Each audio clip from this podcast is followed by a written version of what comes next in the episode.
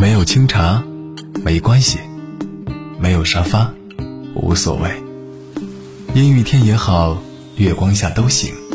有了书籍，有了电影，有了我们在一起，静静的，美美的。欢迎分享晚安宝贝，小月读书。这里是小月读书，欢迎你和我一起来读书。今天我们读的是《如果历史可以重来》，作者是英国的菲利帕·格里夫顿。这本书是由他编著的，由李师聪翻译，中国画报出版社出版。书的封面还有这么几行字：“我们不能改变历史，但我们可以想象历史。如果拿破仑没有战败滑铁卢。”如果纳粹从未在德国掌权，如果林肯总统没有被刺杀，如果披头士乐队从未建立，那么历史又会如何发展呢？我很喜欢这句话：我们不能改变历史，但我们可以想象历史。那么，一个人去想象历史有些什么样的意义呢？以史为鉴，以史为镜吧。继续翻到书的封底来看。你是否厌倦了那些照本宣科的历史故事？你是否也曾幻想过改变历史？如果历史可以重来，今天的我们将会是怎么样？如果历史可以重来，力邀欧美各大顶尖院校及研究机构的学者，回答种种关于“如果”的历史问题，通过假设与推演，带你从别样的角度深入剖析历史。从历代君王到重要战役，从注定的历史趋势到风流人物，在历史的分岔口，如果命运选择了另外一条道路，世界又会如何发展？一目了然的真假时间轴，让不同的历史轨迹交相辉映，更有海量精美的图片为你勾勒历史的另一种模样。好的，接下来让我们来翻开这一本书，看看目录部分。有哪些内容？一、皇室成员及领袖；二、战争与战役；三、命运与境遇。这三大篇之下呢，每篇都有属于相应的内容的文字。比如说，如果阿提拉没有死在他的大婚之夜，会怎么样？如果查理三世活下来，会怎样？如果伊丽莎白一世女王结婚了，会怎么样？如果亚伯拉罕·林肯没有遭遇刺杀，会怎么样？如果土耳其人没有占领君士坦丁堡会怎么样？如果西班牙没有征服阿兹特克人会怎么样？如果英国成功镇压了美国的独立战争会怎么样？还有，如果德国在第一次世界大战中获胜会怎么样？如果美国入侵加拿大会怎么样？还有，如果罗马帝国没有灭亡会怎么样？如果纳粹从未掌权会怎么样？如果禁酒令仍在施行会怎么样？读到目录的时候呢，就会特别的想翻开书去读一读了。那么，我们将在一首歌曲过后呢，来读书中的一些正文的文字。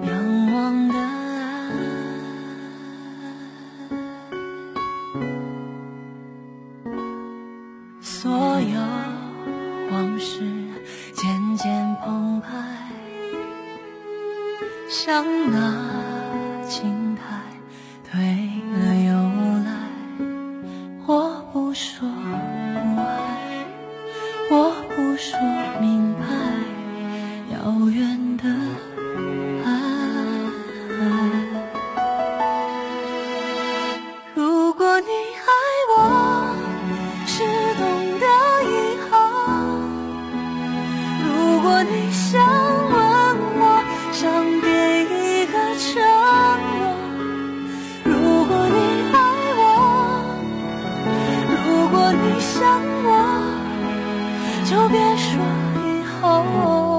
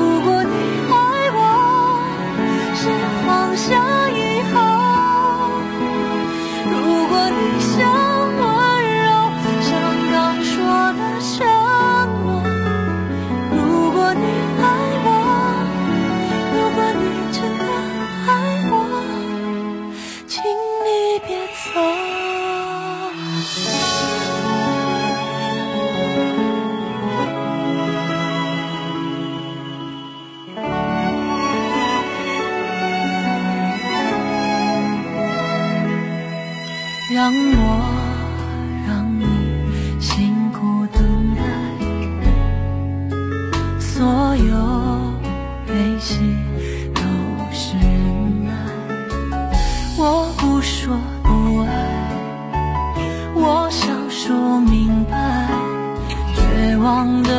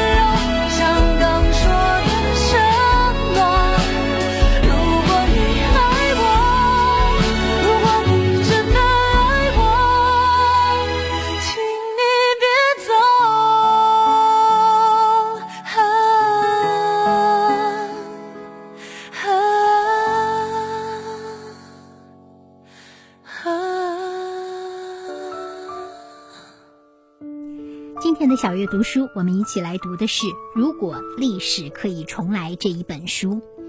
我曾经在二零一九年的时候去过土耳其，因此呢，看到如果土耳其人没有占领君士坦丁堡会怎么样，顿时呢产生了浓厚的兴趣。好，我们一起来翻到书的第六十六页，读一读这里的文字。罗马帝国一四五一至一五二一，一四五三年的五月二十三日，奥斯曼帝国的领袖苏丹穆罕默德二世攻占了君士坦丁堡。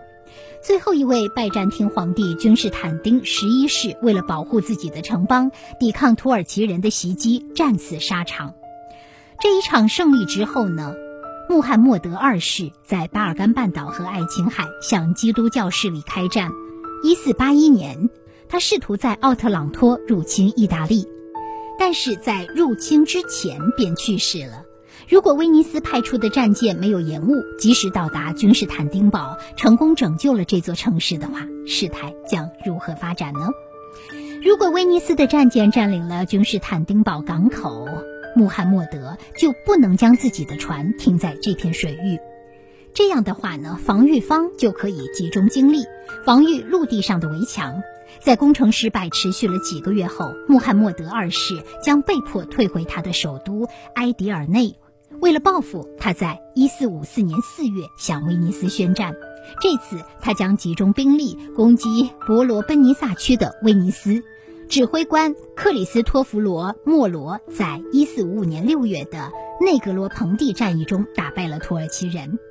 六个月后，安娜托利亚辖区的一场起义迫使穆罕默德二世离开了希腊。1456年，莫罗夺取了莱斯沃斯岛及比雷埃夫斯的港口城市。五月一日，威尼斯和希腊军队攻占了雅典，同时加拉塔的热那亚人成功占领了穆罕默德二世的茹梅利堡垒。穆罕默德无法再一次攻击君士坦丁堡。一四八一年，穆罕默德二世死后，他的两个儿子巴耶济德和杰姆为了争夺对帝国的控制权，开展了一场长达十年的内战。他们将帝国分成了两个部分，巴耶济德控制了欧洲地区，杰姆则控制了亚洲地区。君士坦丁堡的皇帝曼努埃尔三世利用这种分裂，赢得了两位苏丹的让步，但是几乎没有分得什么领土。一五一二年四月，塞利姆一世毒杀了自己的父亲和哥哥，成为西部的苏丹。他立刻入侵了安纳托利亚，战争以处死杰姆告终。由塞利姆宣布奥斯曼帝国重新统一。热那亚人畏惧塞利姆的力量以及残忍的作风，便将茹梅利堡垒交给了他，条件是，他必须答应不去侵害加拉塔的热那亚人殖民地。在之后的两年，赛利姆将陆军和海军力量带到了君士坦丁堡，准备再一次围攻君士坦丁堡。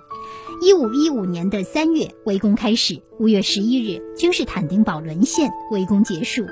最后一任皇帝君士坦丁十二世逃离该城，他在罗马教皇的官邸中获得了一处府邸，并在那里建立了流亡中的政府。他在临死前加入医院的骑士团。一五二零年，新苏丹苏莱曼一世将他的和平条约派发给了塞尔维亚。波斯尼亚以及瓦拉几亚和阿尔巴尼亚的统治者，允许他们通过进贡获得虚拟独立。苏莱曼集中力量增加了君士坦丁堡的人口，重建这座早已残破不堪的城邦。在德国新当选的查理五世召开了沃尔姆斯议会，由于土耳其的威胁不复存在，国王开始反对支持新教的王子。由于马丁路德拒绝放弃他的异教信仰，而死在了火刑柱上。一五二一至一五二三年间，皇室力量消灭了德国境内的最后一位新教领袖。查理和教皇克莱门特七世之间保持良好关系，这让克莱蒙特得以在一五二七年批准亨利八世废除他和阿拉贡的凯瑟琳之间的婚约。新教改革告吹，只有瑞士和苏格兰留存了些许孤立的星星之火。好的，以上文字呢，听起来是不是有那么一些些的费解呢？如果土耳其人没有占领君士坦丁堡，那么接下来的故事会怎样呢？叙述的时候呢，我们看到了许许多多的细节以及时间的节点，仿佛这一切真的发生过。那事实上当然是没有发生过。在这些文字的下方呢，有两条线。真实的时间线之后开始出现了分叉，一条呢继续延续真实的时间线，另外一条呢呈现的是改写之后的时间线，很有意思，建议如果你对土耳其历史感兴趣，可以不妨呢看看这本书。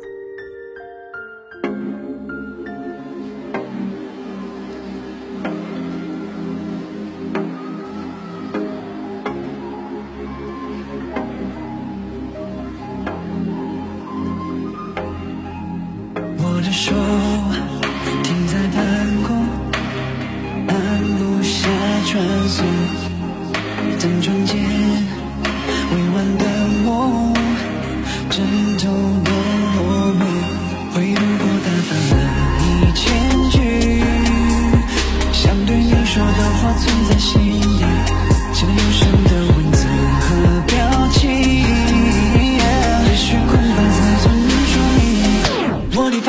转身离开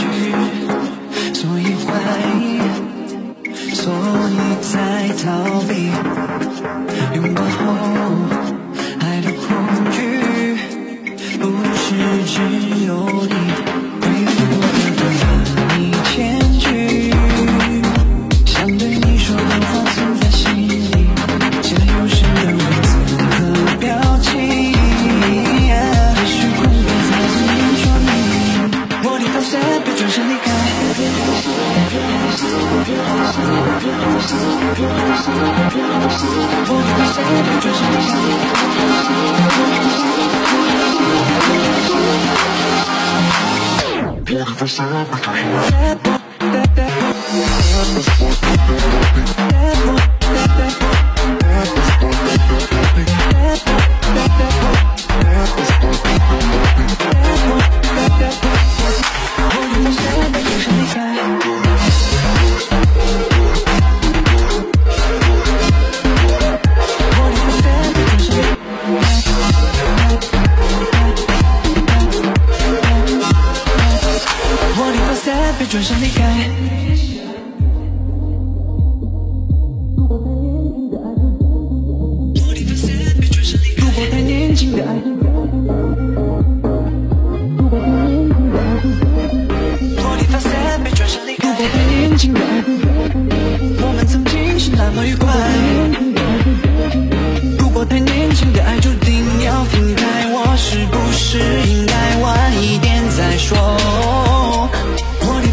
别转身离开。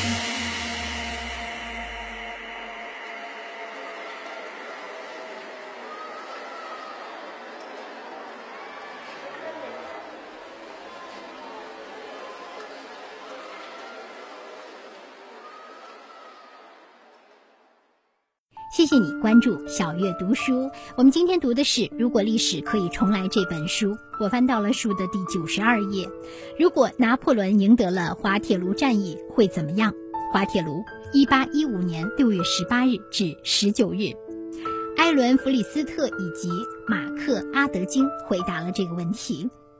艾伦·弗里斯特说：“他肯定会拿下布鲁塞尔，然后他可能会尝试向莱茵和希尔特的边界进军，但是他不可能取得长远的胜利。他在几周后或者几个月后肯定还是会失败的，因为除了英国、荷兰、比利时和普鲁士的军队加入了滑铁卢战役，奥地利和俄国的军队还没有参战，而他们有十五万到二十万的陆军在后方守候。”而且呢，沙皇尤其想要摧毁拿破仑。他觉得，如果拿破仑势力继续逍遥法外，那么欧洲不可能保持和平。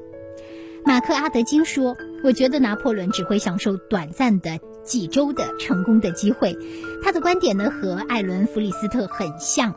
如果他赢得了这场战役，威灵顿公爵会让他的军队剩下的士兵撤退，而拿破仑会不得不匆匆回到巴黎。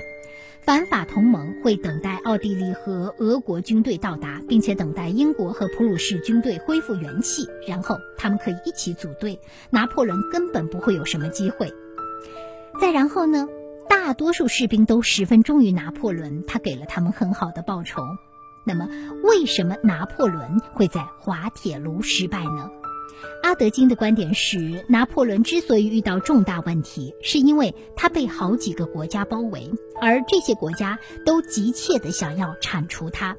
他回到巴黎立足之后呢，会面临四个主要的威胁：一、位于比利时由威灵顿公爵率领的英荷联军；二、位于德国由布吕克率领的普鲁士军队；三、巴克里德托利率领的俄国军队；四。施瓦岑贝格率领的奥地利军队，那是近五十万全副武装的士兵，他们都打算聚集于巴黎。拿破仑可能取得胜利的唯一办法，就是最大程度利用俄国和奥地利等军队到达巴黎所需的时间。当他们行军时，他不得不应付其他敌人，尤其是威灵顿公爵和布吕克的军队。他想要在利尼打败普鲁士军队。当时有一支小部队暂时拖住了威灵顿公爵的军队。一旦打败了普鲁士军队，他就可以将两边的军力结合起来对付威灵顿公爵。他在利尼取得了一部分的胜利，他的策略成功了。他将反法同盟的军力分成了两个部分，主要对普鲁士军队发动进攻。他打败了普鲁士军队，但是没有摧毁他们的军力。他让普鲁士军队退兵了，给了他们恢复元气的机会，那是一个错误。拿破仑让他们向北撤军，而不是向东撤军。他们向北撤军时，就可以改变路线，重新加入到威灵顿公爵的军队中。那么，弗利斯特认为，拿破仑不可能有办法找到大量的额外士兵，因为他当时只能靠法国的入口。而当他在艾尔巴的时候，法国已经废除了征兵。只要反法同盟可以统一军力对抗他，就可以远远超越他的军力。他是完全没有希望的。在利尼之战之后，他没有好好利用自己的优势，这后来成为他犯下的致命错误。这么说，如果拿破仑在利尼阻止了普鲁士军队，他还是有可能在滑铁卢击败英国的军队。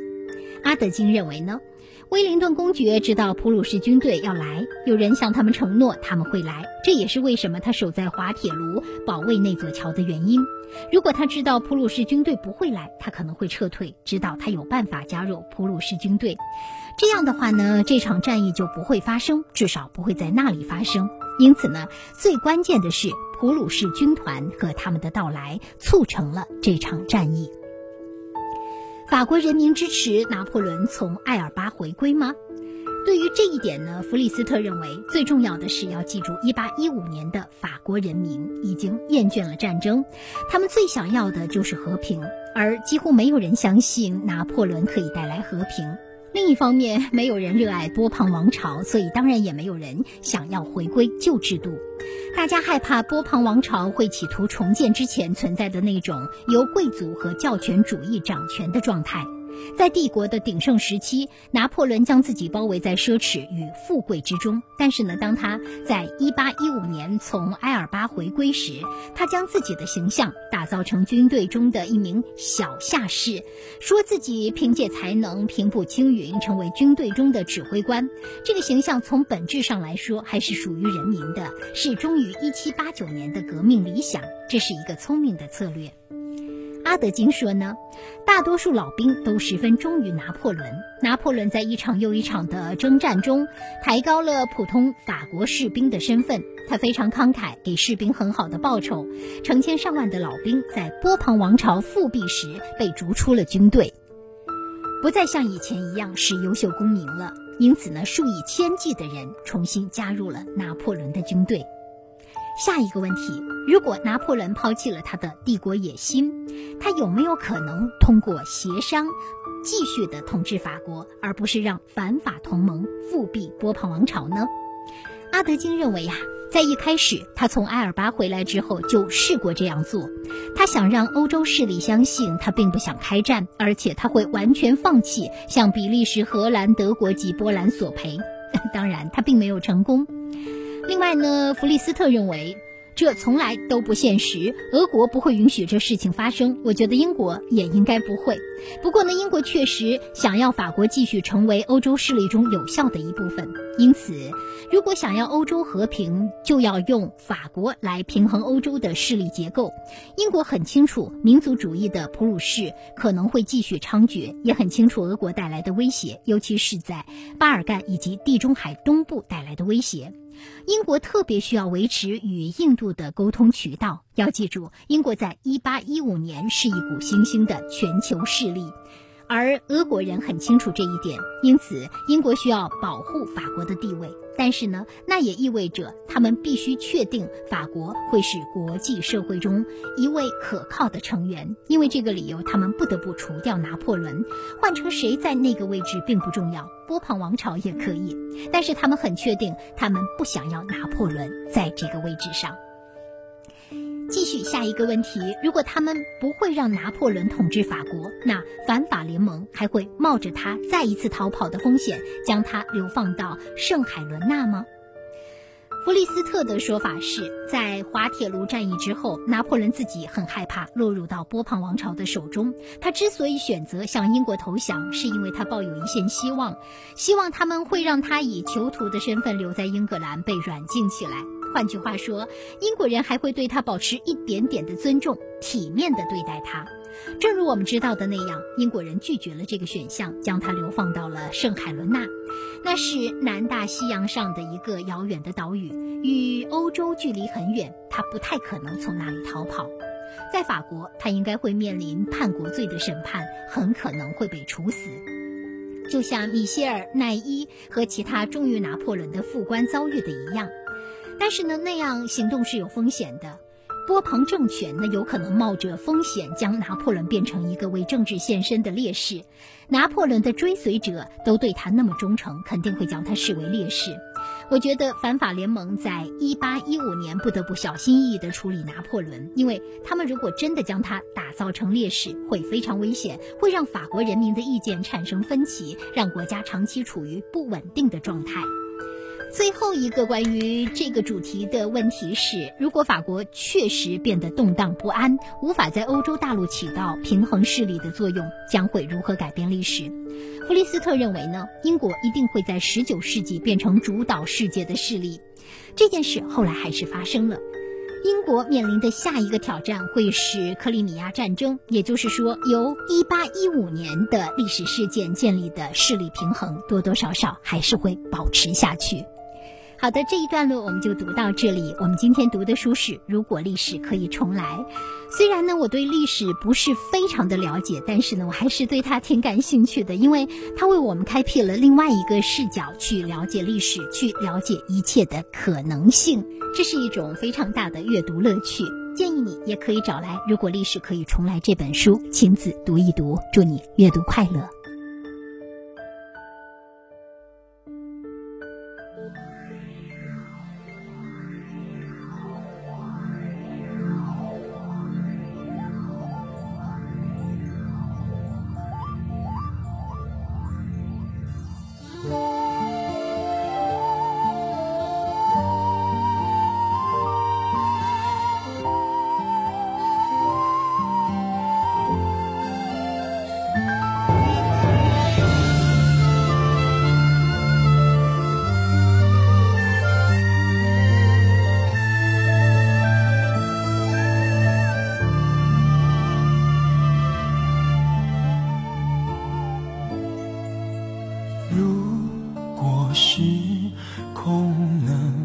结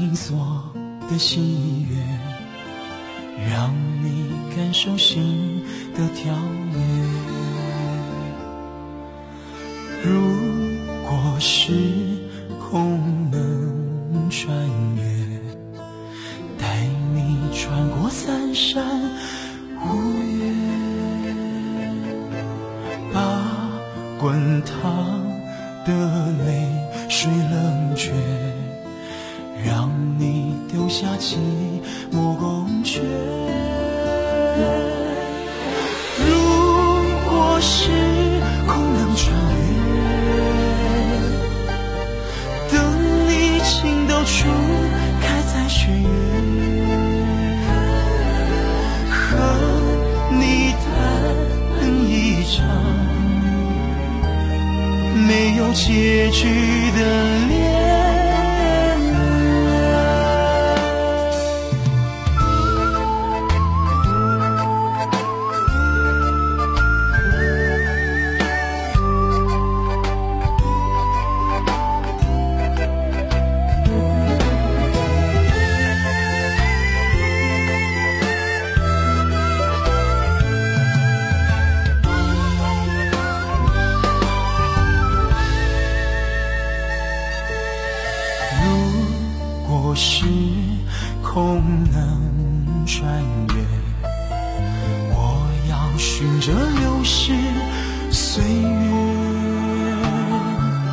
敲开你紧锁的心门让你感受心的跳跃。如果时空能穿越带你穿过三山